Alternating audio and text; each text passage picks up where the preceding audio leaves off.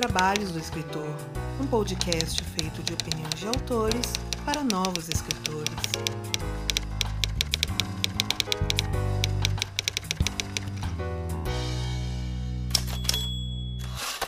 Muito do que toca este projeto vem diretamente do apoio dos nossos padrinhos, madrinhas, pessoas da realeza não binária, já diria o Sol Coelho, que fazem parte dos colaboradores desse podcast e que são citados aqui neste momento. Então fica aqui aquele meu muito obrigado a Aline Viana da Cruz, Ana Lúcia Merege, Anderson da Silva, Arthur Jorge Dias, Carolina M. Ono, ou Ono, Carolina Vidal Décio, Clécio Alexandre Duran, Daniel de Paula, Daniel Flodor Rossi, Daniel Morini, de Toledo, Diana Passi, Elias Romaneto, Fernando Hansel, Gabriela de Jesus Moreira, Guilherme Lopes Lacerda, Gustavo Aranha, Janaína Bianchi, Janito Ferreira Filho, João Marcelo Conte Cornetê, Mike Bárbara, Margarete Bretone, Paola Siviero, Rafael Rodrigo dos Santos, Ricardo Balbino, Rogério Macedo, Rubens Travasso Augusto Filho e Vinícius de Siqueira Afonso. E se assim, como essas pessoas você gostaria de fazer parte desse grupo e colaborar para a continuidade e a melhoria deste projeto que é o 12 Trabalhos, o Ex da Questão, faça sua parte a partir do link padrim.com.br barra 12 trabalhos ou pelo catarse.me barra 12 trabalhos e também pelo Pix, veja só, o os 12 trabalhos gmail.com. O os é artigo e o 12 é número e o trabalhos é trabalhos mesmo. Butim é o termo que o vice-diretor do Instituto de Economia e professor da UFRJ, Eduardo Costa Pinto, escolheu para resumir o atual momento de privatizações inconsequentes que vem sendo propagandeadas e empurradas meio que goela abaixo aqui no nosso Brasil. Fazendo uma pesquisa rápida no dicionário, butim é o conjunto de bens materiais ou de pessoas escravizadas ou prisioneiros que se toma ao inimigo no curso de um ataque, de uma batalha ou até mesmo de uma guerra. É aquilo que se consegue através de pilhagem ou saque, que por sua vez é o furto ou roubo indiscriminado de bens alheios, como parte de uma vitória política ou militar, veja só, ou no decorrer de uma catástrofe ou tumulto, como numa guerra ou num desastre natural em que as pessoas vão para as lojas, quebram os vidros e começam a pegar uma TV aqui, um rádio ali. A fala de Costa Pinto é uma clara denúncia ao processo de desuniversalização do acesso a serviços essenciais para o povo brasileiro, acessos estes que apesar de não serem vendidos como um peso para o povo, ou até mesmo algum tipo de serviço fadado ao fracasso por não estar nas mãos invisíveis do mercado, poderão desequilibrar totalmente a vida dos habitantes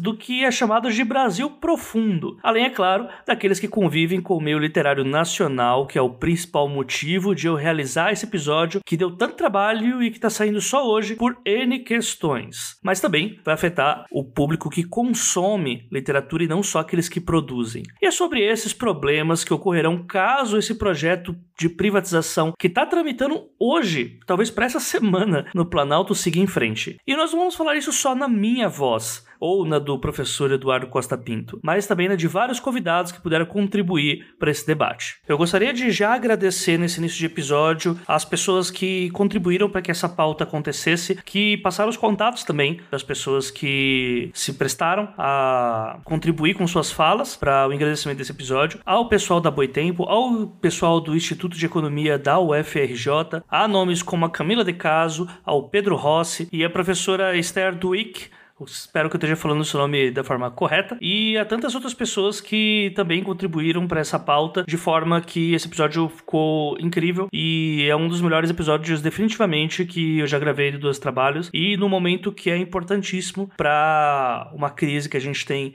no país e também uma continuação de crise no mercado literário. Então, esse episódio ele vai ser formado não só pela entrevista, mas também por vários áudios. E eu espero que você, ouvinte, goste tanto quanto eu gostei de trabalhar esse conteúdo. Lembrando que os recados do podcast vão estar agora no final, e eu estou fazendo isso para privilegiar aqueles que não são ouvintes também. Lembrando que a gente trabalha com o financiamento no Padrinho no Catarse, e caso você queira que a gente produza mais conteúdos desse tipo, eu te convido a dar uma passada por lá e fazer parte desse time que torna o 12 Trabalhos mais digno dos seus ouvintes. Um abraço para todo mundo e a gente se vê no final do podcast com os recados. Primeiramente, bom dia. E para o ouvinte, bom dia, boa tarde, boa noite, né? Seja lá a hora que você estiver escutando a gente. É, eu quero primeiro já agradecer a presença do professor Eduardo Costa Pinto aqui no podcast. É uma honra ter o senhor aqui. Eu tenho acompanhado muito suas falas no que tange a privatização dos Correios e tantos outros assuntos que são muito importantes para nossa sociedade. E eu queria começar esse papo com o senhor já perguntando sobre a forma como o senhor tem colocado esse sistema de privatização. Eu vi em algumas entrevistas que o senhor tem colocado aí esse episódio como um botim né, no nosso momento atual do país. É, eu acho que para a gente começar o papo, é legal a gente já situar o ouvinte sobre o que o senhor quer dizer quando caracteriza as privatizações dessa forma, para a gente depois é, ir para onde que elas afetam não só o mercado, mas a vida, né, o cotidiano do nosso povo. Oh, sim, claro, Oliveira, e realmente é um grande prazer estar aqui participando do, do seu podcast. E bom dia, boa tarde, boa noite, a depender do horário que vocês vão escutar. Eu acho que eu, esse ponto primeiro que você trouxe é importante, porque eu tenho classificado como butim. E mais ainda, eu tenho dito em vários momentos que é diferente, inclusive, dos anos 90. E por quê? Porque a lógica da privatização ela foi construída, sobretudo, a partir do final dos anos 80 e início dos anos 90, no caso brasileiro, mas seguindo o modelo de privatização é, implementado no Reino Unido, sobretudo no governo da Margaret Margaret Thatcher. Tá? E o que é que constitui a lógica e a ideia da privatização? A lógica e a ideia da privatização está sentado na ideia de que o Estado é sempre menos eficiente do que o setor privado e que se fazia necessário naquele momento lá no final dos anos 80 e 90 criar um Estado regulador. Então, as privatizações no, no Reino Unido aconteceram em setores de é, setores energéticos, setores de infraestrutura e ao mesmo tempo foi criado as chamadas agências reguladoras. Então, o Estado tinha que ter o papel papel não mais de produtor, mas de regulador. E por que ainda permanecer como regulador, só para quem não é do campo da economia? Porque esses setores geralmente são setores monopolizados, de monopólio ou de oligopólio. O que implica dizer que o modelo de privatização nos anos 90 estava sentado nessas ideias mais gerais. E por que eu estou chamando de botim nos anos 2000? Porque o que está em curso hoje no Brasil é diferente do que a gente viveu dos anos 90 do governo Fernando Henrique. Por quê? Porque lá, pelo menos, havia uma preocupação com os efeitos dos preços dos serviços privatizados. Tinha uma preocupação regulatória. Toda a discussão era, olha, se a gente vender uma empresa estatal, como é que a gente vai regular o mercado? Tá? Porque o mercado, é, e quando essas empresas são vendidas, elas são setores oligopolizados. Elas se tornam. Você sai de uma estrutura de monopólio estatal e viram quase sempre monopólio privado. E a empresa privada tem como objetivo maior maximizar o lucro, diferente de uma empresa estatal, que ela tem um objetivo duplo. Ao mesmo tempo é ter lucro para gerar investimento, mas ela também tem uma função é, social vinculada ao que? Às estratégias do governo naquele determinado momento. E por que eu estou chamando a diferença dos anos 2000? Porque não existe hoje em nenhum lugar do mundo alguma coisa parecida, em nenhum lugar do mundo, alguma coisa parecida que está acontecendo no Brasil e da forma como estão sendo privatizadas as empresas estatais. Pelo contrário, no próprio Reino Unido, em vários países europeus, você está vivendo um processo de reestatização, porque depois de um balanço de 10, 15 anos, 20 anos desse modelo que foi implementado, percebeu-se que o custo-benefício da privatização foi negativo para o conjunto da sociedade. Então você está vivendo um processo, inclusive hoje na Europa e até no Reino Unido, de reestatização de empresas públicas que foram vendidas em momentos anteriores, sobretudo na área de saneamento, na área de águas, inclusive é, os exemplos do de, de correio que foram privatizados e entraram, em, no caso argentino e no caso português, com problemas enormes, e, uhum. você está verificando momentos de reestatização. E por que isso? Acho que é importante entender, porque eu estou chamando isso de botim, Oliveira. Porque nesse momento não há nenhuma preocupação com os efeitos disso para o consumidor ou para a concorrência. É quase uma coisa mágica, assim. Privatizou, aumenta o mercado, cai o preço, melhora a concorrência e melhora a qualidade, sem nenhum tipo regulatório. Aí, nesse sentido, e por que eu estou chamando um butim? Porque não há nenhuma preocupação com a questão regulatória e você está vendendo ativos a preço muito mais baixo do que seria possível vender. Então, são dois movimentos complicadíssimos. Primeiro, você está vendendo ativos a preço mais baratos né, do que preços, inclusive calculado com valuation. Além de tudo, você não tem nenhuma preocupação dos efeitos disso para o consumidor e para outras estruturas de mercado. Então, nesse momento, e mais ainda, Oliveira, e para vocês que estão nos escutando agora, seria impossível a forma como as privatizações vêm passando no Congresso se a gente não tivesse vivendo esse momento de profunda instabilidade institucional sob o governo Bolsonaro. Por exemplo, a Eletrobras foi privatizada por medida provisória. O relatório saiu num dia foi votado no outro. Não tem nenhum valuation, para quem não sabe valuation, porque não tem nenhum preço de venda da Eletrobras em regime de urgência, sem debate, sem audiência pública. A mesma coisa está acontecendo agora com os Correios. Né?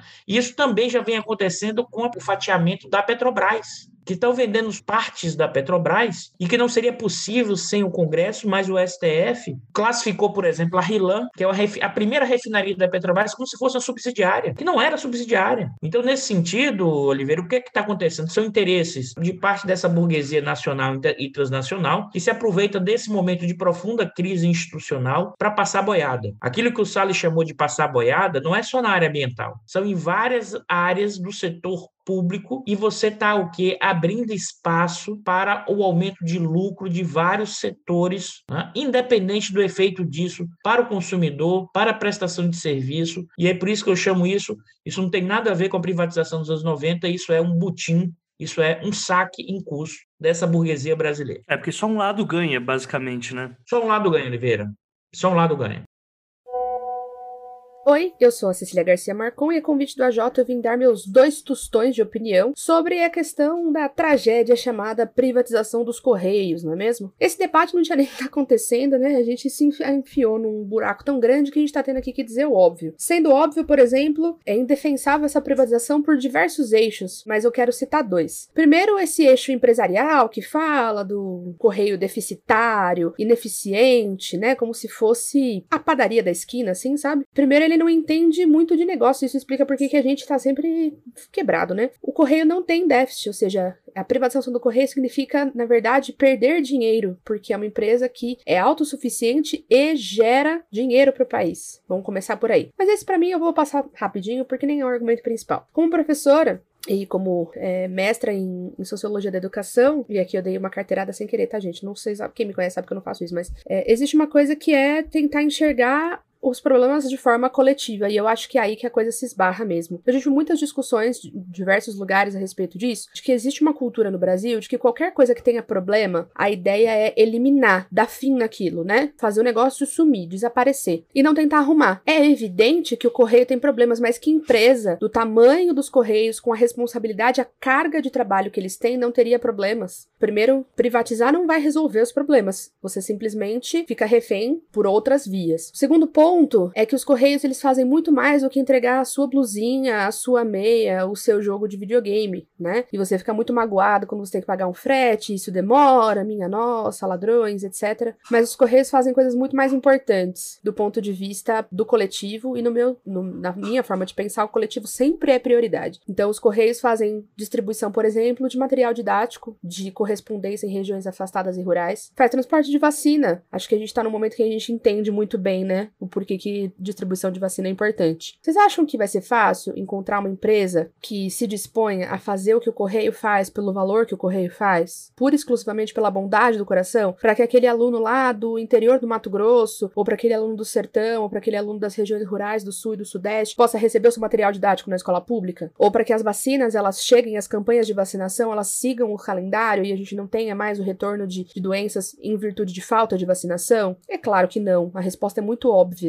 né? Mas é, embora ela parecesse retórica, a gente tá no momento que precisa dizer. É claro que não. Então, privatizar os correios significa principalmente perder esse serviço, principalmente em localidades que estão longe do privilégio, né? Honestamente, para mim, eu que trabalho, sou assalariada, sou pós-graduada, moro no, aqui no, numa região metropolitana, para mim isso não afeta tanto. E é por isso que eu falo, não se trata de mim. Quando eu só falo contra a privatização dos correios, é exatamente pelo fato de que eu entendo que não é prioridade atender a minha necessidade e que tem necessidades que são são infinitamente mais relevantes e infinitamente mais importantes do que simplesmente eu comprar alguma coisa e chegar mais rápido na minha casa, igual quando eu compro pela Amazon. Não é disso que se trata, né? Isso que eu não, não vou nem conseguir tocar no âmbito de precarização do trabalho, é, a, a, o desemprego, etc, etc, que são outros tantos problemas que eu acredito que já vão ter sido mencionados de forma mais profunda por outras pessoas que estão colaborando. Eu queria bastante focar essa questão de a prioridade para mim é o coletivo, e o coletivo só vai estar tá atendido e abraçado por uma empresa estatal. Não acredito que nenhuma empresa privada vai conseguir suprir essa demanda de entrar num barco e levar coisa, sabe, em regiões afastadas, por exemplo, né, regiões ribeirinhas lá no, no norte do país. Isso não vai acontecer. Então, privatizar os correios significa condenar essas pessoas a um isolamento muito mais cruel do que elas já vivem. É isso, paz na terra, não a privatização e fora Bolsonaro.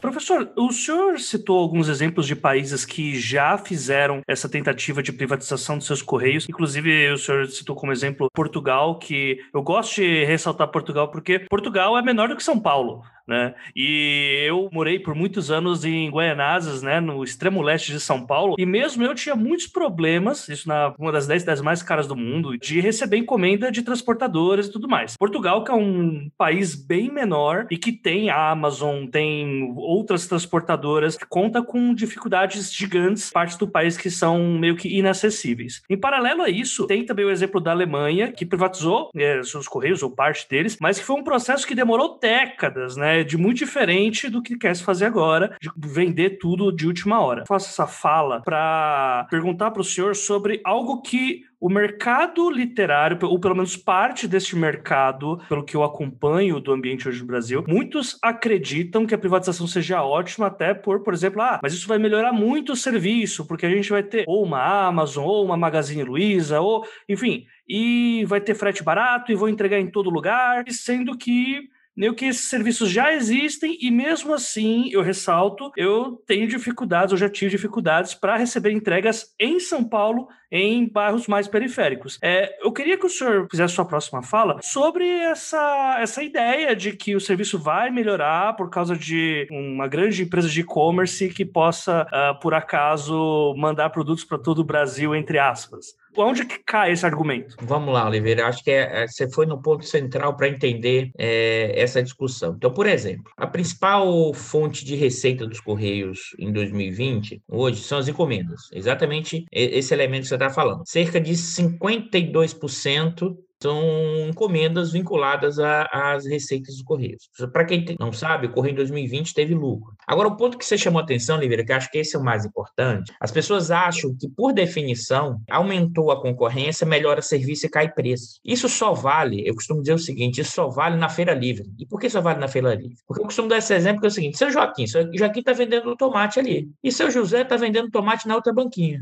uma do lado da outra. Seu Joaquim está vendendo tomate a seis reais o quilo e São José está vendendo a 6,50. Na Feira Livre, dá para a gente andar em volta da Feira Livre e provavelmente se o Joaquim não voltar a vender o preço a 6,50, ele vai ficar com muito tomate até o final da feira. Uhum. Isso vale para um mercado de concorrência quase perfeita, quando você tem uma grande quantidade de ofertadores, de vendedores. O setor de distribuição de encomendas é um setor cada vez mais oligopolizado. Isso implica dizer que você vai tratar com segmentos onde você tem duas, três grandes, grandes empresas realizando a concorrência. Esse é o primeiro ponto. Ou seja, em setores oligopolizados, se você não tiver uma forte regulação, ele vai aumentar o preço, porque não existe essa lógica da concorrência. É, vira quase um cartel, né? É próximo de um cartel. Só não é cartel porque geralmente as grandes empresas três, quatro que estão no mercado, elas não concorrem, elas não, nem precisam negociar entre elas. Como é que elas fazem? Elas concorrem via publicidade e propaganda. Ele diz assim: eu tenho a melhor encomenda,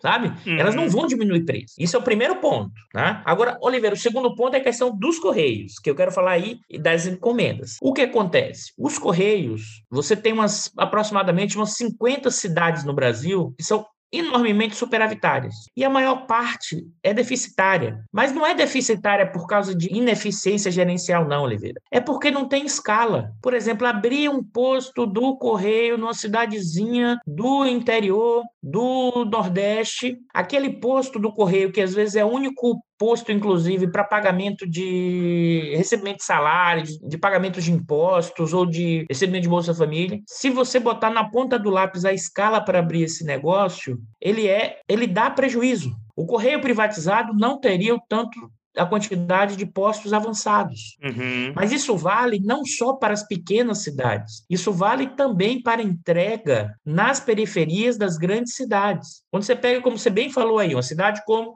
São Paulo, o correio dividido isso em zonas né, das entregas, tem zonas que não dão tanto lucro ou até dão prejuízo.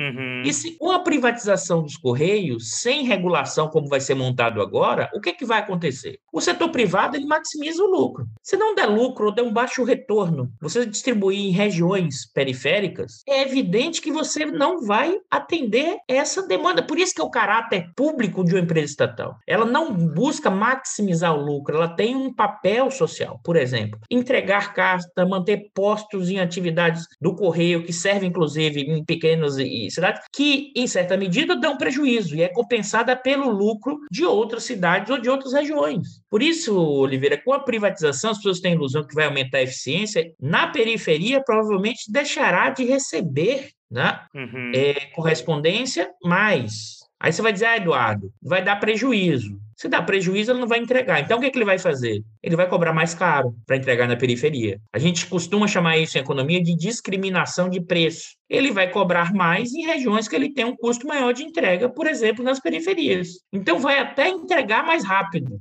Pode até ser, sabe, Oliveira? Mas uhum. pelo dobro ou pelo triplo do preço. Então, isso inviabilizará, como você mesmo comentou, a tendência é que aumente o custo do frete, o custo da encomenda. Pode até reduzir, sabe, Oliveira, aonde? No filé mignon, pode reduzir aonde? Em regiões dos centros das cidades, onde aí provavelmente os custos de entrega é menor.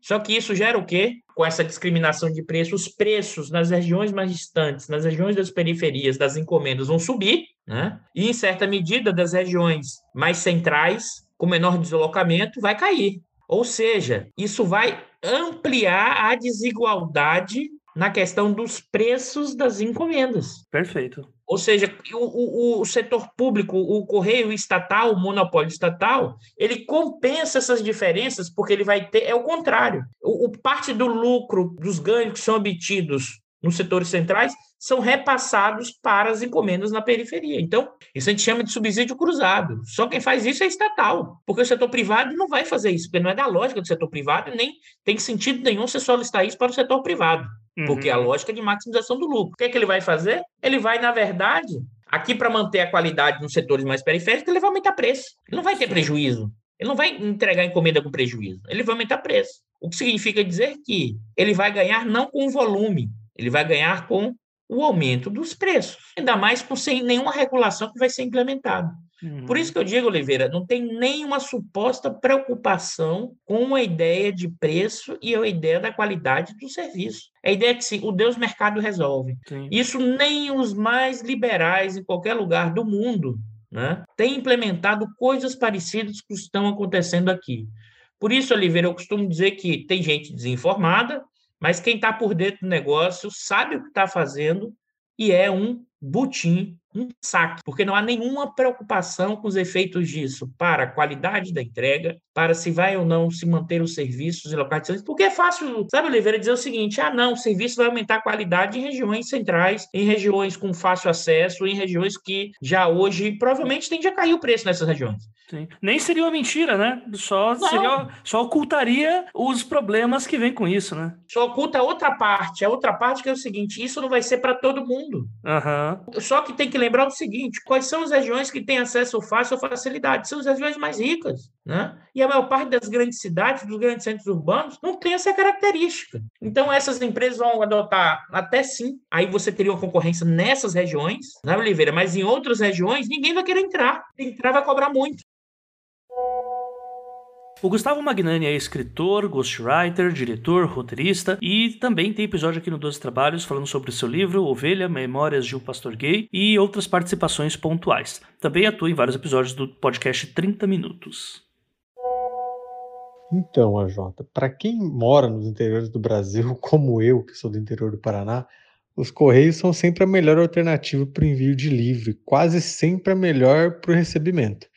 Isso, óbvio, claro, por conta de toda a estrutura, mas também do registro módico, que vocês já devem ter explicado aí no podcast, caso alguém não saiba o que é.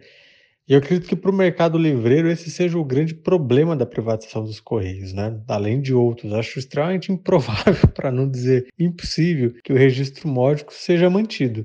Né? São pouquíssimos os projetos que dão atenção para o mercado livreiro no Brasil, e essa não me parece uma a emenda mais apetitosa para quase nenhum deputado brigar por ela, em meio à provável carnificina que seria uma privatização dos Correios, ou que será a privatização dos Correios. Né? Eu sei que o assunto é o livro, mas eu também sou sócio de uma empresa que fabrica produtos infantis em fibra e envia para o Brasil inteiro. Né? E esse é outro setor que sairá bem destruído em caso de privatização dos pequenos e médios empresários ou industriais, ou artesãos e artistas que mandam seus produtos e artes com origem dos interiores do Brasil para o resto do país. Infelizmente, eu acredito uma destruição muito grande de empresas editoras que dependem dos serviços postais caso essa privatização aconteça. É, a gente já viu casos similares no Brasil, seja no final do milênio passado ou em anos recentes, de como várias privatizações e projetos apressados e pouco discutidos na sociedade civil prejudicam os setores mais frágeis da produção e da mão de obra do brasileiro, né?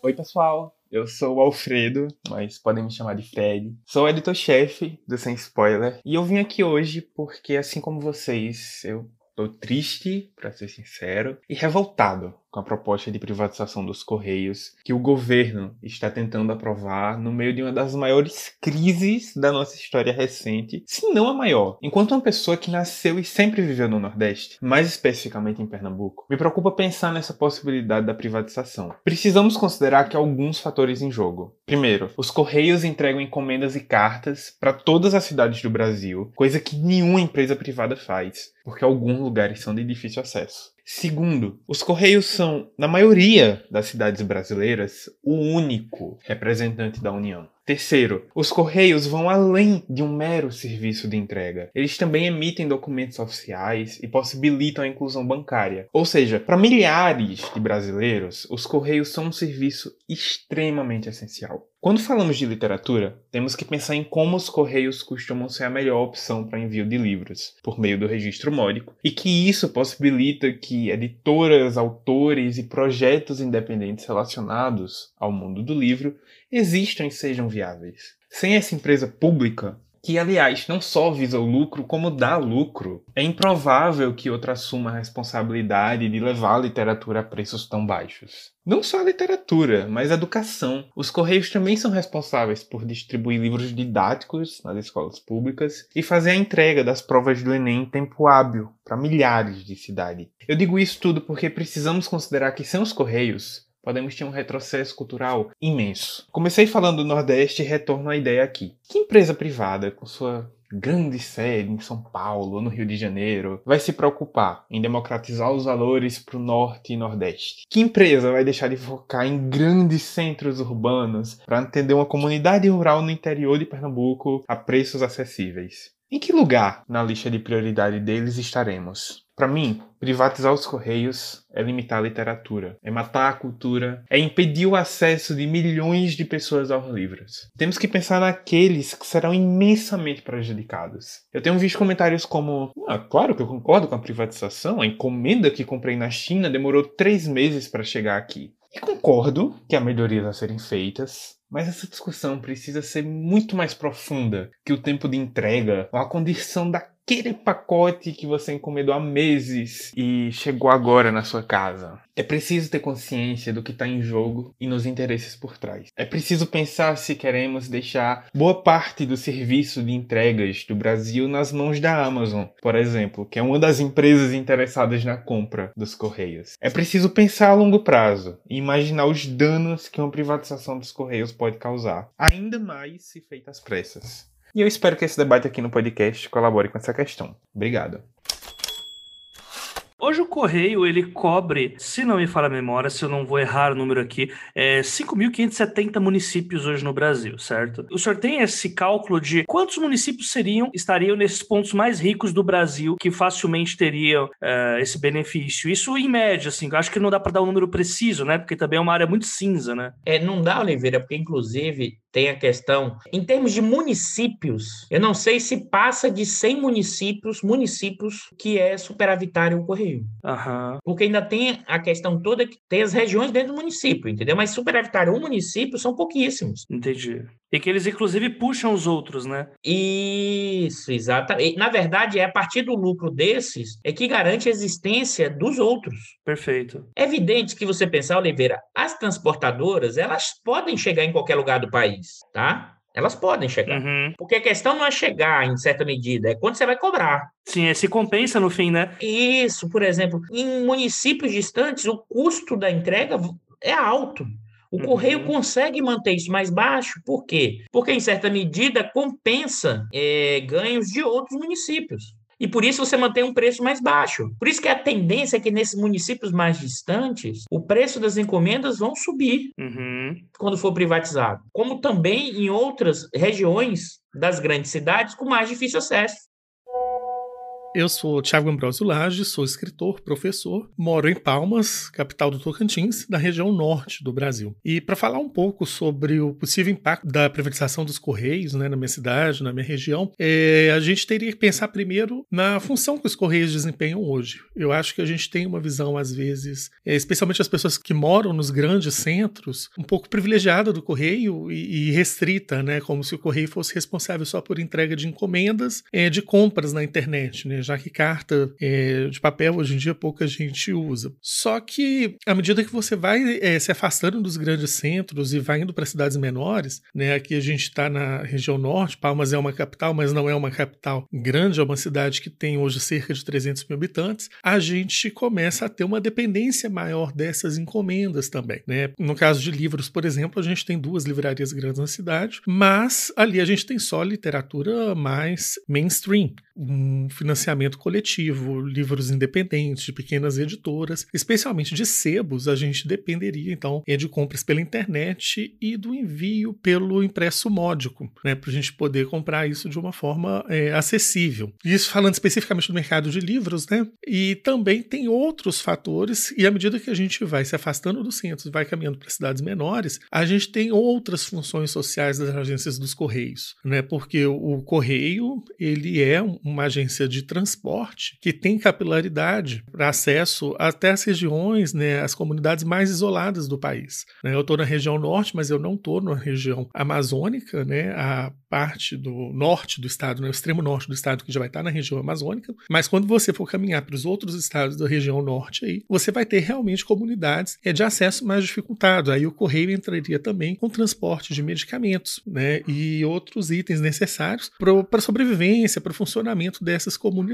E em comunidades menores, as agências do correio também elas têm o papel de oferecer muitos serviços bancários, formas de pagamento, a questão de, de documentação. Então, assim, quando a gente pensa em privatizar os correios é, e que se a gente teria uma empresa de transporte mais focada especificamente no lucro, sem a preocupação com seu papel social, essas comunidades menores ficariam desassistidas, porque financeiramente falando, né, não compensa, né? Correio ele funciona hoje, é uma empresa que dá lucro, mas porque a gente tem os centros maiores, as encomendas, é garantindo aí uma receita que permite que a empresa desempenhe essa função social também. E é uma forma de gerir as coisas que a gente sabe que não é o que acontece quando a gente tem uma empresa privada. Um exemplo simples, né, que eu acho que dá para a gente fazer um paralelo, seria com empresas de transporte aéreo. Né? Eles têm um planejamento de voos e de escalas é, de acordo com a demanda que vai estar muito associada com o tamanho das cidades. Então, quando a gente fala de cidades menores ou cidades mais afastadas, a gente tem é, um, regiões do país que não são atendidas pela malha aérea ou são atendidas de forma muito deficitária e com preços elevados, né, para que haja uma compensação financeira aí de estar atendendo com voos é, cidades que não têm um fluxo tão grande de passageiros. Então, a tendência com a privatização dos correios é que aconteça exatamente a mesma coisa. Né? Uma pessoa de, um, de, uma grande capital do sul, do sudeste ou do nordeste, né? a gente colocando aí São Paulo, Rio, é, BH, Curitiba, Salvador, é, Fortaleza, Recife, é, talvez para essa pessoa realmente não faça tanta diferença assim na vida. É porque ela vai comprar lá o, o mouse gamer dela e vai receber por motoboy. Agora, para gente que está fora disso tudo e que é uma parte significativa do país, é, realmente vai representar um prejuízo social muito grande, né? Desde coisas mais triviais e corriqueiras, como encomendas, é, passando por livros, né? Que é cultura, para mim é uma coisa essencial, eu acho que é para a sociedade como um todo, até medicamentos e serviços bancários. Né? Por isso, eu acho que a atitude de qualquer pessoa com o mínimo de consciência, independente de onde esteja, é ser contra a privatização dos Correios. Aqui é o Tom Borges, autor independente, o cara que transcreve alguns episódios do Curta Ficção. E bem, sobre a questão de a região quanto ao envio de pacotes. Eu sou aqui de Goiás, né, do Goiás, região centro-oeste, e nasci no interior. Eu posso dizer que pela parte da questão do interior, principalmente de Goiás, é muito difícil a questão da entrega de transportes. Em qual sentido? Você tem dificuldades com frete e muitas vezes dificuldades de endereço, ou às vezes é aquela questão, né, às vezes um frete é grátis só para a região sudeste, quando é para a região centro-oeste é muito caro, e você também tem a questão do, da distância, você tem a questão do tempo de entrega e às vezes vezes até mesmo localização de endereço, né? É, quando eu morava no interior, na cidade de Morrinhos, eu morava no centro, então a questão de endereço era um pouco mais fácil, porque eu morava no centro da cidade. Atualmente eu moro na, numa cidade periférica Goiânia, chamada Aparecida de Goiânia. Lá é, existe sim uma dificuldade muito grande com questão de endereço, porque é uma região, ainda que, vamos dizer assim, satélite, a capital, você tem esses problemas de principalmente de recebimento e de envio, mais de recebimento que envio, na verdade, de pacotes, né? Uma questão, por exemplo, anedótica que já aconteceu comigo, é eu moro num num bairro que chama Vila Brasília, que é divisa com um outro bairro chamado Jardim Santo Antônio. Então, como é um bairro muito novo que fica dentro de um, um outro bairro, né? São tipo mini sub-bairros dentro de outro bairro, eu sempre tenho, sempre dá problema quando eu vou receber encomendas. Então, eu compro um livro ou vou receber algum tipo de brinde do Catarse, eu tenho muita dificuldade para receber isso porque o sistema de entregas acaba confundindo esses endereços, né? Porque são regiões periféricas, às vezes menos conhecidas. E da minha parte, é, por mais que eu tenha um pouco dessas reclamações de serviço, é ao menos uma coisa que acontece muito boa é que quando esse serviço é principalmente entregue pelos correios, né, é, eles conseguem entrar em contato comigo falando, olha, a gente não conseguiu localizar seu endereço e a gente vai estar tá estornando essa mercadoria. Às vezes você consegue receber na central, então muitas vezes que eu não recebi, eu fui até a central dos correios receber, ou às vezes retornou e eu eu mudei o endereço para um amigo meu ou para um familiar meu receber. Então, é, existe sim um grande problema, vamos dizer assim, quanto à região é, no recebimento de pacotes. Mas, por sorte, eu acho que a questão dos Correios em si, né, a organização Correios, acaba que é, não consegue suprir, mas consegue resolver esses pequenos problemas. Porque assim, esse podcast aqui ele trata muito mais do público livreiro e tudo mais, né? Só que assim, não dá para não falar que, é, além das entregas e tudo mais, que apesar de ser a maior fonte de renda dos Correios hoje, muitos desses serviços estão em cidades pequenas por conta de prestação de serviços básicas, como emissão de documento, parte bancária e tudo mais, né? Só que uma coisa que eu acho que a gente tem que colocar aqui, apesar de algumas transportadoras dizerem que vão até um determinado local, muitas dessas transportadoras também usam os correios, uma espécie de negociadores de frete. É, o senhor podia explicar como é que funciona isso para a gente, para também não ficar é, que tem um outro, é, não vou dizer que é um mito, né? Mas tem essa impressão que algumas pessoas têm de que, ah, não, mas a transportadora entrega, só que pouco sabe que a própria transportadora também usa os correios para compensar esse caminho que não rende para ela, certo? Sim, as transportadoras e também, às vezes, pequenas e médias empresas utilizam bastante correio, mas você tem alguns tipos de.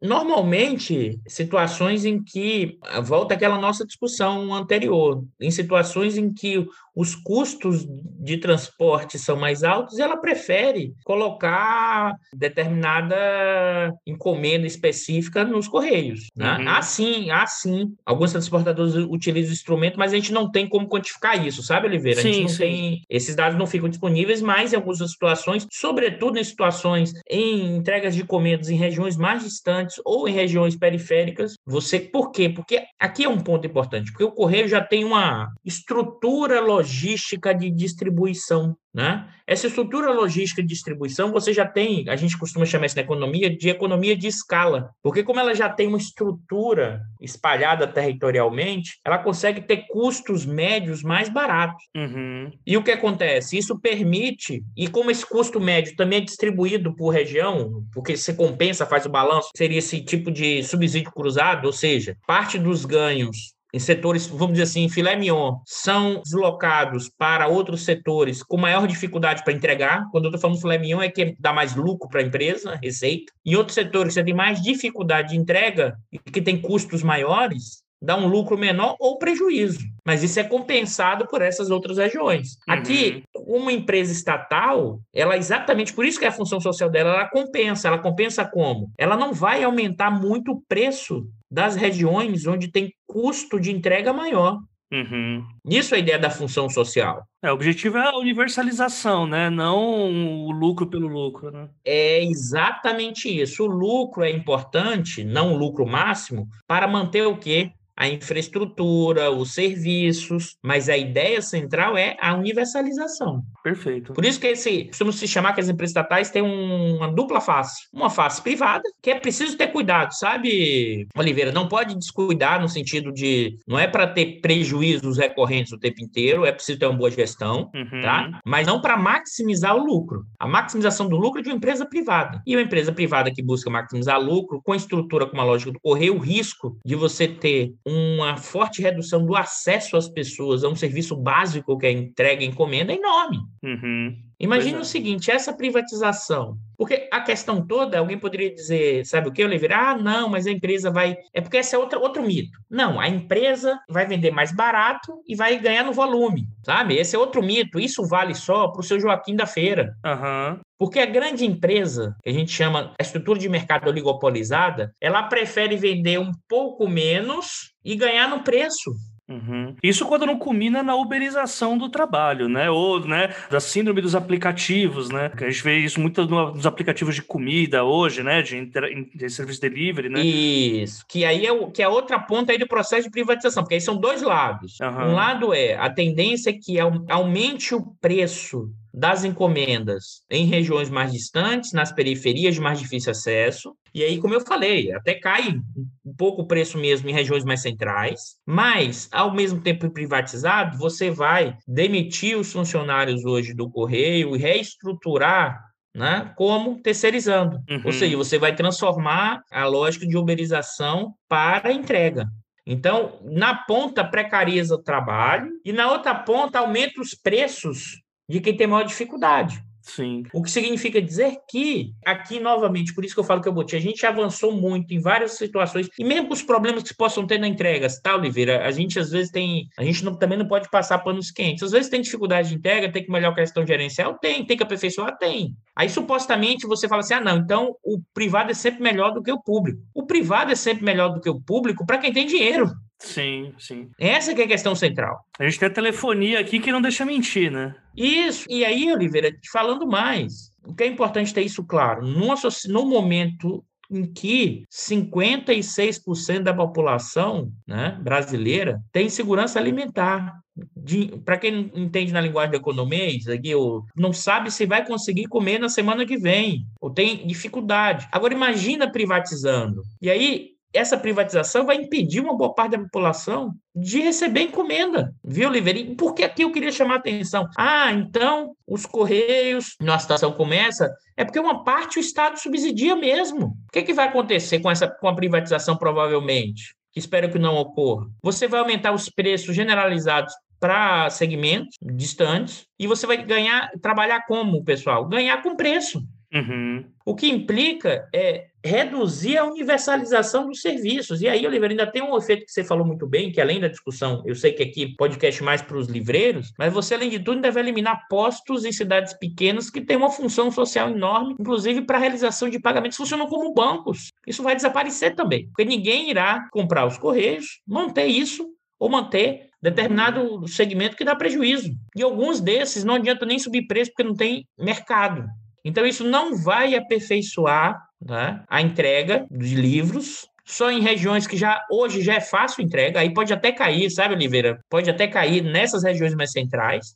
Sim. Mas se a gente pensa em expandir, criar novos mercados, ampliar a questão da leitura, reduzir os custos de entrega em regiões né, mais periféricas, nos subúrbios, isso eu não eu acho que vai no sentido contrário. E nessas regiões a tendência é de aumento do preço das encomendas, ou seja, aumenta ainda mais o custo das entregas dos livros nesses locais. Ou seja, a dificuldade vai cair, assim, vai ser entregue, sabe, Oliveira? Vai talvez até mais rápido, mas com talvez o dobro ou o triplo do preço nessas regiões. Caso o correio seja privatizado, implica em que essa nova empresa que irá assumir vai trabalhar com maximização de lucro, que é o quê? Olhar preço, custo e logística do processo. O Jones Manuel é historiador, marxista, professor de história, comunicador, youtuber, escritor e militante do PCB. E ele deixou esse áudio aqui pra gente também. Veja, em relação à questão da privatização dos Correios, é, é, importante a gente contextualizar do ponto de vista histórico a questão. Os Correios são uma empresa pública que foi criada dentro de um contexto de afirmação de um projeto nacional, ainda que um projeto nacional burguês, né? Que tinha preocupações com a integração regional, a integração econômica, uma dimensão verdadeiramente nacional para a atuação do Estado brasileiro e para a própria dinâmica das relações econômicas né? Então, Eletrobras, Petrobras, Correios, Vale do Rio Doce, Embraer, são todas empresas públicas criadas dentro de uma concepção de integração nacional. Isso tem uma importância muito grande porque os Correios cobrem 100% do Brasil, praticamente, sabe? É, mesmo em municípios que têm um volume de demanda é, muito baixa, o que faz com que não compense do ponto de vista de lucratividade atender esses municípios, os Correios garantem, porque é uma atividade de cidadania, de integração nacional e de inclusão, inclusive econômica das pessoas, né? Então você pode fazer uma compra, você pode receber cartas, você facilita a instalação de outros serviços e empreendimentos econômicos numa cidade que é coberta pelos Correios. Via de regra, inclusive, existe uma combinação de política, que é, é uma cidade pequena, afastada, e aí os grandes monopólios capitalistas não têm interesse de chegar lá, e aí basicamente o que existe na cidade, enquanto meio de pagamento, enquanto integração econômica, é uma agência do Banco do Brasil ou da Caixa Econômica ou agência dos Correios, percebe? Então veja, do ponto de vista é, da integração nacional, do acesso das pessoas a serviços, a direitos básicos, a privatização dos Correios vai ser uma tragédia, porque evidentemente o mercado privado não vai querer cobrir a permanência do serviço postal para áreas que não são lucrativas, né? Vão abocanhar as áreas que são lucrativas, regiões metropolitanas como do Rio, São Paulo, Recife, Salvador, por aí vai, e, enfim, pouco se lixar para as pequenas e médias cidades no chamado Brasil profundo, nas cidades mais afastadas, regiões mais afastadas. Isso vai prejudicar de sobremaneira o mercado editorial, porque isso vai aumentar o custo de circulação de livros. Existe uma concentração regional é, na produção de livros, muito centrado no eixo Rio-São Paulo e é distribuído principalmente via correios, quase que 100% pelos correios. E até quando é, é, o livro é comprado nesses sites de e-commerce privados como a Amazon, quem entrega é o correio, percebe? Então note, a privatização dos correios, além de causar uma série de prejuízos ao Brasil, à integração nacional, ao acesso a serviços, ao acesso a direitos, ele vai encarecer muito muito mais o consumo de livros, ele vai na prática inviabilizar até a possibilidade de comprar livros, porque veja, não é que os livros vão ficar só mais caros, eles vão ficar mais caros porque vai subir, em média, o custo da entrega. Mas vai ter cidades que a, que a empresa privada ou as empresas privadas que vão para os correios simplesmente vão deixar de entregar, porque o volume de pedidos não é muito alto, né? um público leitor pequeno, vai fazer com que não compense do ponto de vista de lucro de você ir até uma cidade do, por exemplo, do interior de Pernambuco, é Lagoa do Ouro, só dando um exemplo, que é uma cidade que fica no final do agreste pernambucano, uma cidade de poucos habitantes. Não vai valer a pena fazer entregas em Lagoa do Ouro, porque o volume de pedidos vai ser muito baixo. Então vai na prática fazer com que milhares de brasileiros não tenham é, nem sequer a possibilidade de comprar um livro pela internet, porque ele não vai ser entregue e vai encarecer muito, inclusive nas próprias regiões metropolitanas, o custo de entrega e de envio dos livros. Então é uma tragédia completa e absoluta para um país que já tem um mercado consumidor literário pequeno, que tem um público leitor muito pequeno e que tendencialmente, se essa privatização dos Correios for aprovada, esse público leitor vai ser forçado a diminuir de tamanho.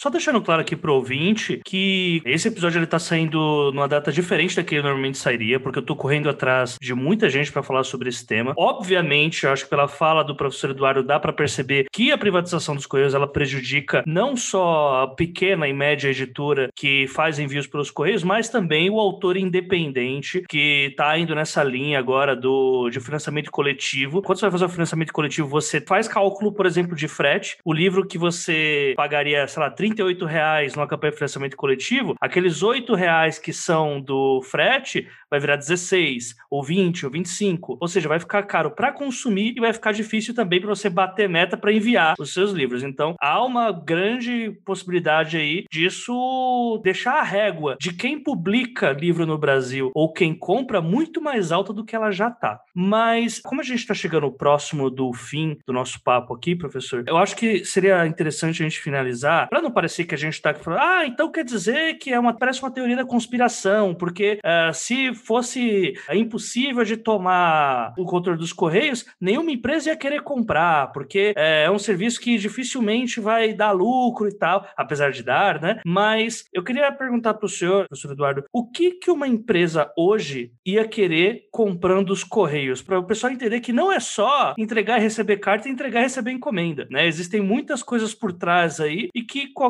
empresa hoje é, colocaria os olhos, e eu acredito que isso muito tem a ver com a sua uma das suas especialidades, né, do teu currículo, que é falar sobre acumulação. Então, eu queria que o senhor eh, resumisse isso para o pessoal da forma mais didática possível mesmo, para que se entenda qual que é o objetivo por trás dessa compra que, como o senhor já deu aqui por vários exemplos, ela não compensa para o país por ser um custo muito baixo e compensa menos ainda por causa do lucro que a empresa dá para o país. Ou seja, só quem é prejudicado é o povo. Isso, vamos lá, Oliveira, que acha que é importante, né? Deixar isso bem claro. Você vai dizer, ah, Eduardo, se não dá tanto lucro assim, por que uma empresa privada vai querer comprar? Não dá tanto lucro se você mantiver a forma, os preços de encomendas e a abrangência da entrega nacional como os Correios é hoje. A empresa que vai comprar os Correios não vai manter essa estrutura. O que, que ela vai fazer? Ela vai aumentar enormemente os preços onde tem custos maiores. Então, ali, nessa, em algumas regiões, ela vai fechar postos, né, aqueles postos avançados do Correio,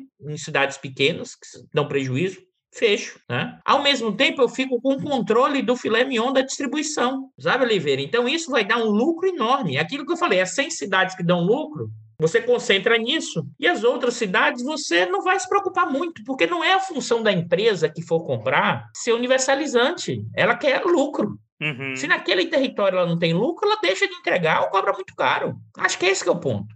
E qual é o filé mignon nesse sentido? E não por acaso deve, vai estar uma disputa enorme entre grandes empresas do varejo.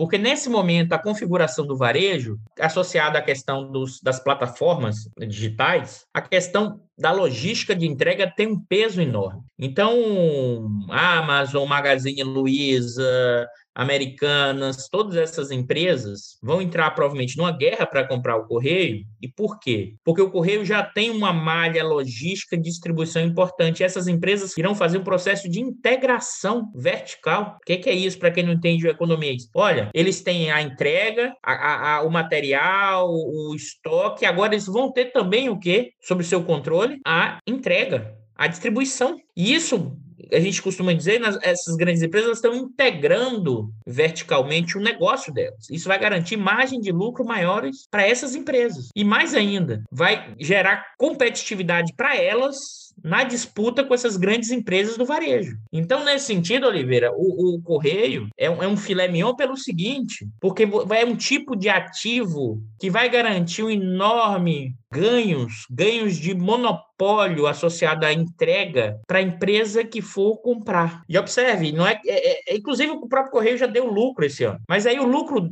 do correio será tri, multiplicado provavelmente. Mas você vai dizer, Eduardo, é mais vantajoso ter uma empresa que tenha um lucro maior? Aí, novamente, a gente volta àquela discussão, Oliveira. Ela terá um lucro maior, mas ela vai reduzir o acesso a encomendas em segmentos mais distantes ou que tem custo de entrega maior. Essa é a lógica de qualquer empresa. É, tipo, é bom, mas é bom para quem? Né? Esse é o ponto. Para quem é bom?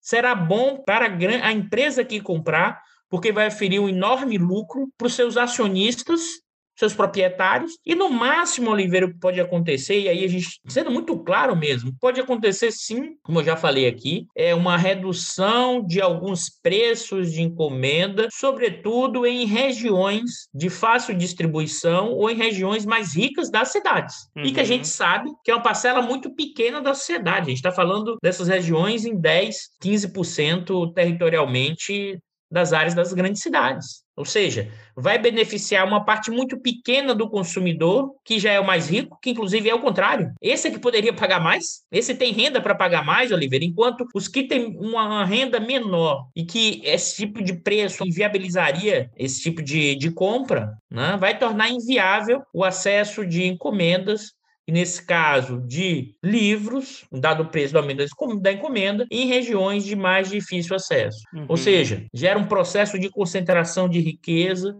de concentração do acesso e um processo que vai reduzindo a universalização que a gente alcançou na questão das entregas e encomendas, dado a característica do correio estatal.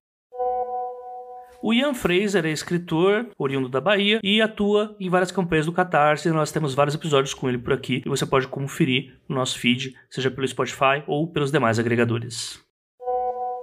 A gente pode ver ao longo dos últimos anos a ferramenta do financiamento coletivo crescendo. E uma das grandes maravilhas que o financiamento coletivo proporcionou foi dar oportunidade para pequenas editoras e escritores independentes poderem é, expor a sua arte propor aos apoiadores algo e, com o financiamento deles, fazer essa obra ganhar vida. Então a gente tem histórias aí maravilhosas de escritores e de editoras que fizeram o seu nome através do financiamento coletivo. Na hora de montar um financiamento coletivo, uma das partes que a gente busca sempre pensar e, planejar é o envio. O envio, assim como a produção da, da gráfica, assim como a capa, assim como revisão, o envio faz parte constante, né? Se você está fazendo um livro. E nesse sentido, o serviço dos Correios, eu diria que é essencial para o financiamento coletivo tal qual a gente conhece. Porque o correio, ele tem um, um tipo de envio, ele tem uma modalidade de envio chamada impresso ou módico, né? Esse envio ele é mais barato porque você está enviando coisas que são impressas, né? Livros, flyers,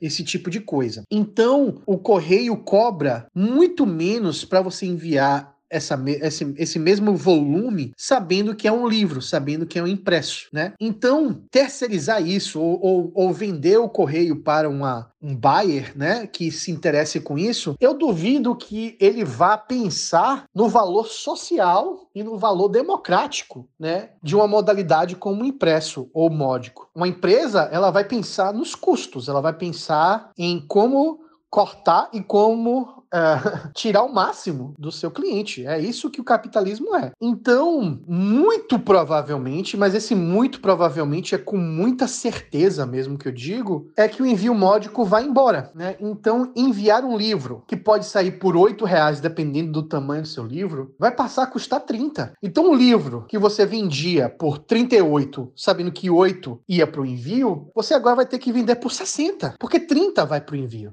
Então, é, o financiamento coletivo vai sofrer muito, porque quem é que vai querer comprar uma obra de um desconhecido com um valor que seja igual ou até mais caro do que vai se achar na Amazon? Porque a Amazon é uma grande interessada nisso, ela tem o seu próprio sistema, ela tem a logística dela, e isso vai ser uma criação de, de um pequeno monopólio, que já acontece, mas ele vai se intensificar ainda mais. Então, eu acredito que preservar os Correios é preservar o artista independente, o ilustrador, o quadrinista, o escritor, o poeta independente e as pequenas editoras, aquelas que podem se dar o luxo de fazer aquilo que o mercado grande não pode. Pode ser mais ousado, pode ser mais experimental, pode ser mais subversivo. Então, preservar o Correio, eu acho que é preservar a arte.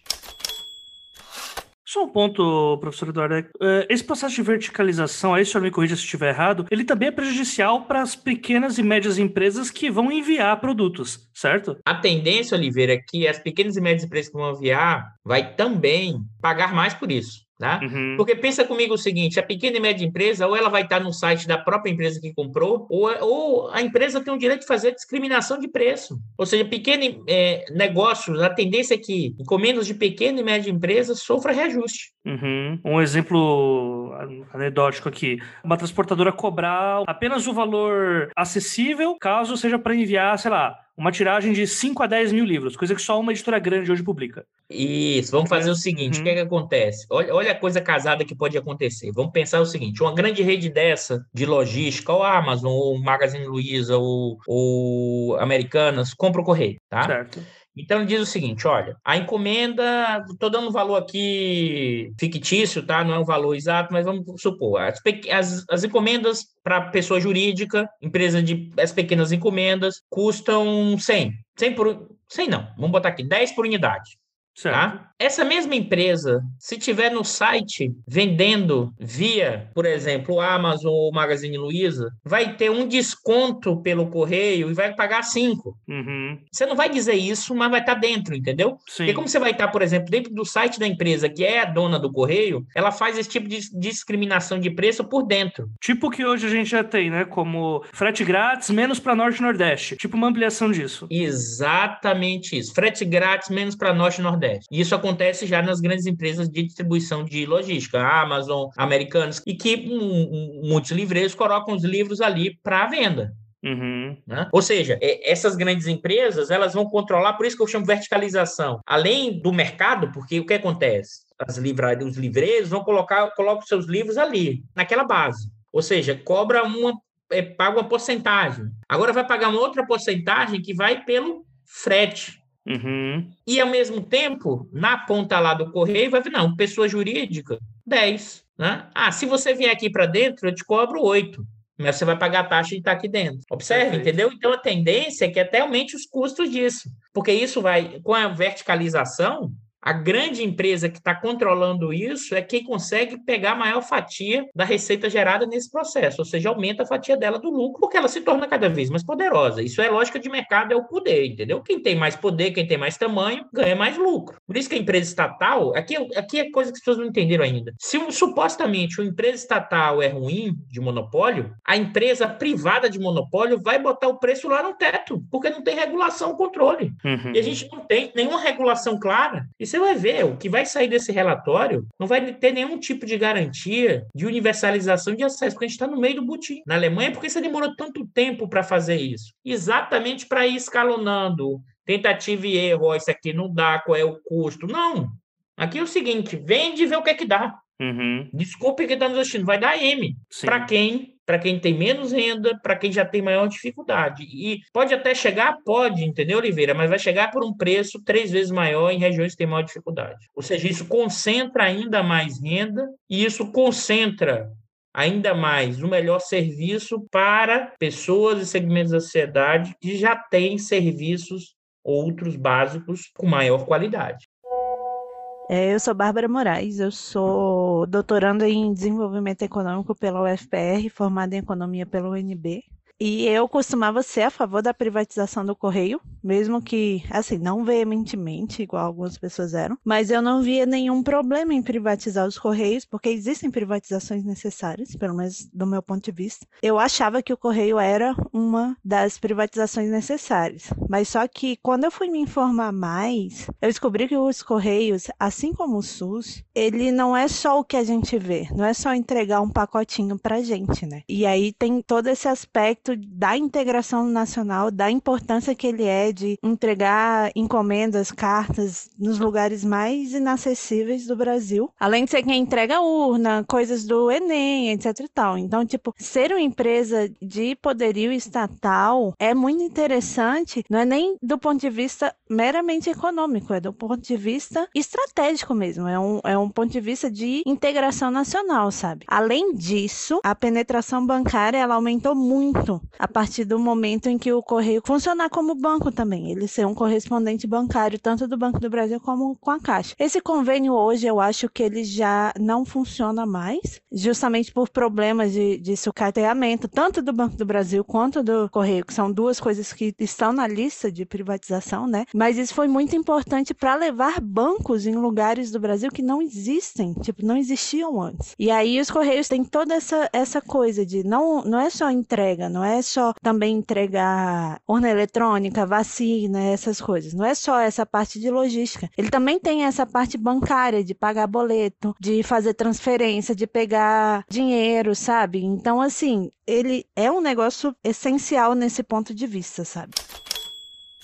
Professor, assim, muito Obrigado mesmo por esse papo. Muito obrigado. Não esperava menos. Acho que foi muito didático, muito esclarecedor para o pessoal entender. É, essa é uma semana decisiva, né? Para quem está escutando a gente, é o momento de mandar e-mail para o deputado que você votou, para o deputado que você não votou, mas que é ali da sua cidade, do teu bairro, da tua rua, né? Por favor, assim, é, é um momento muito interessante para uh, ah, se fazer valer a sua voz. Né, e encher o saco dessa galera, porque no fim, a, a grande questão aqui é o objeto fim, né? O objeto fim dessa venda não é ajudar as pessoas, é ganhar dinheiro de vários locais. Então, eu queria agradecer muito o professor Eduardo por ter aceito o convite, por ter esclarecido de uma forma tão didática o pessoal. E, professor, onde que o pessoal pode encontrar seus artigos? Onde que a gente pode encontrar o seu trabalho hoje de uma forma simples? Ou, se não, mais falas do senhor sobre esse tema, até indo além do mercado e tudo mais? Oliveira, eu tenho um, canal, na verdade, eu tenho um programa dentro do canal do IE no YouTube, que é canal canal IE,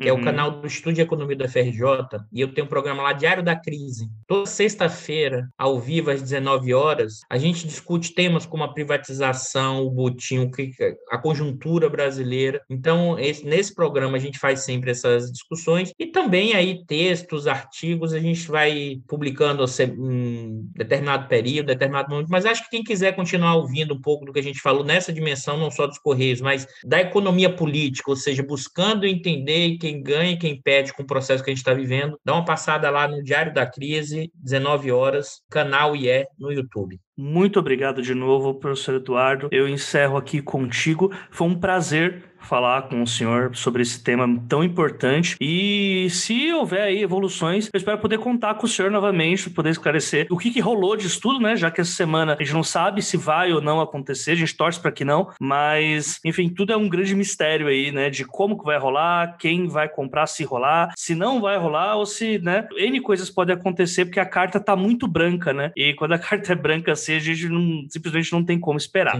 né? Muito obrigado mesmo, muito satisfeito. Obrigado obrigado também, Oliveira, pelo convite. E eu esqueci de comentar, também estou nas redes sociais, tá? Facebook, Twitter, Eduardo Costa Pinto. Também, sobretudo no Facebook, tenho escrito alguns textinhos mais curtos da análise da conjuntura também. Este podcast acontece graças ao trabalho de várias pessoas. Identidade sonora, Lauro Cossilba e Yara Teles. Parte técnica, Luiz Beber. Gravação, pauta e edição final, Projeto Oliveira, este que vos fala. Obrigado por acompanhar e até a próxima quinzena.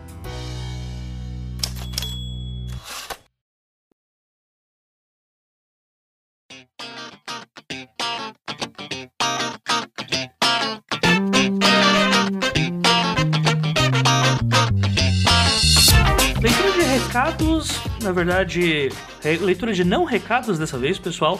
É, como esse episódio aqui deu muito trabalho de ser gravado, a entrevista aconteceu muito depois do nosso prazo, eu queria só deixar aqui um ressalto para que esse episódio não foi ao ar na sexta-feira, no dia que ele deveria ir. Isso se deu por conta dos contatos também da gravação das entrevistas, que como a gente contou com pessoas que têm uma agenda muito lotada e a gente está numa semana muito decisiva, eu achei por bem uh, atrasar um pouco o episódio, mas publicá-lo pelo menos na semana em que nós teremos a votação da privatização dos Correios, para que nós possamos pressionar aqueles deputados das nossas respectivas cidades. Eu vou deixar aqui no nosso post um link com uma carta feita pela Tassi Reis, da agência Três Pontos, em que é uma carta patronizada para que você possa enviar para os candidatos que você votou, para os deputados atuais lá de Brasília, para pressionar contra essa privatização dos Correios, é, de preferência, na pior das hipóteses, pelo menos uma regulação justa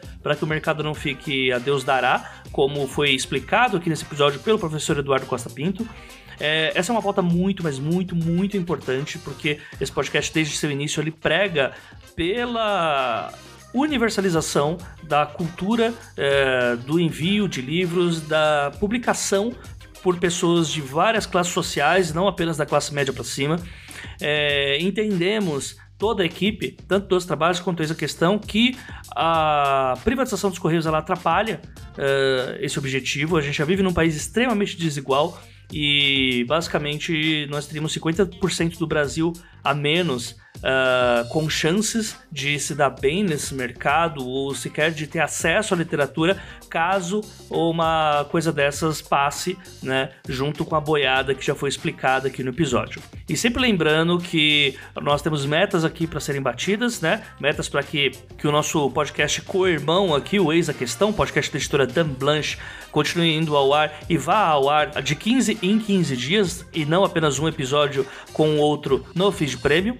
E também temos acesso no feed prêmio para pessoas que apoiam uh, o nosso podcast. E vocês podem é, fazer parte desse grupo a partir do padrim.com.br barra 12 trabalhos ou pelo catarse.me barra 12 trabalhos. E lá você também tem direito a recompensas. Dependendo das metas que são batidas, você é, pode receber livros e também outras recompensas dependendo de como a gente estiver indo com o financiamento coletivo. Enfim, esses eram os recados que eu tinha para passar para vocês, uns recados meio que na pressa, porque uh, não tá fácil, a semana tá muito corrida por todos esses motivos que eu acabei de citar. Então eu deixo aqui o meu obrigado a todos que escutaram e, por favor, esse é o momento de pressionar, pessoal. Esse é o momento da gente fazer a nossa voz ser ouvida como um público que curte esse ambiente literário, seja se você vai lucrar com isso como escritor, seja se você consome, seja se você tem como objetivo simplesmente gente vê um Brasil mais leitor, um Brasil que seja mais voltado à cultura do que todo esse desastre que a gente tem visto no atual momento.